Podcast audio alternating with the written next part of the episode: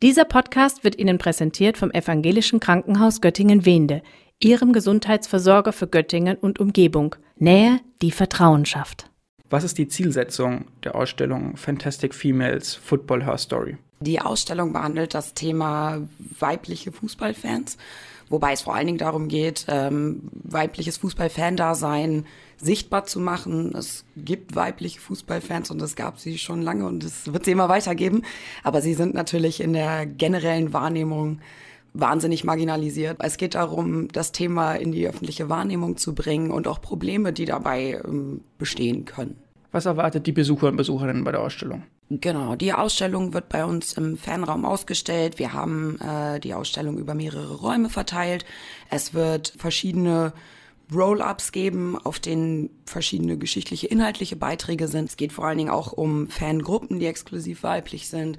Ich glaube, man kann vieles mitnehmen, was man vorher noch nie gesehen hat, von dem man vorher vielleicht noch nicht gehört hat, eben weil ähm, die Wahrnehmung da so männlich gepolt ist einfach. Ich habe gesehen, du hast ein Rahmenprogramm mitgebracht. Was habt ihr für Veranstaltungen geplant, um die Ausstellung zu unterstreichen? Wir steigen am Montag, den 20.06.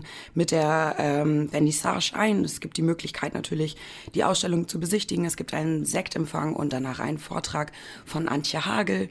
Dann haben wir am darauffolgenden Mittwoch, das müsste der 22.06. sein, eine Flintertheke, First One Ever, im Fanraum 05, äh, auch an der Oberen Marstraße 10. Wir haben den darauffolgenden Mittwochabend ein Erzählcafé mit äh, Gerda Brox, einer seit Ewigkeiten in der Fanszene verankerten Größe, die verschiedene Anekdoten zum Besten geben wird. Und wir schließen die Ausstellung dann am Mittwoch, den 29. Äh, mit der Finissage. An dem Tag wird das Programm auch ein bisschen eher losgehen. Wir machen ab 16 Uhr am Fanraum einen Fahnenmaltag für generell interessierte Personen, die einfach mal Lust haben, Selbstmaterial herzustellen und entsprechend ja da mal dran mitwirken wollen, mal schauen wollen, wie ihnen das so gefällt. Einige Menschen haben beim Wort Stadionbesuch gleich das Bild im Kopf, dass man in einer Kurve mit vielen betrunkenen Männern steht, die vielleicht noch eine Bratwurst in der Hand haben und vor den Rängen pöbeln. Das spricht ja viele Leute und vielleicht auch weiblich gelesene Personen nicht so an. Geht man da als Supporters Crew neue Wege oder wie versucht man den Stadionaufenthalt für Frauen zu erleichtern? Tatsächlich trinke ich auch gerne Bier, tatsächlich pöbel ich auch ganz gerne mal und tatsächlich esse ich auch gerne mal eine Bratwurst.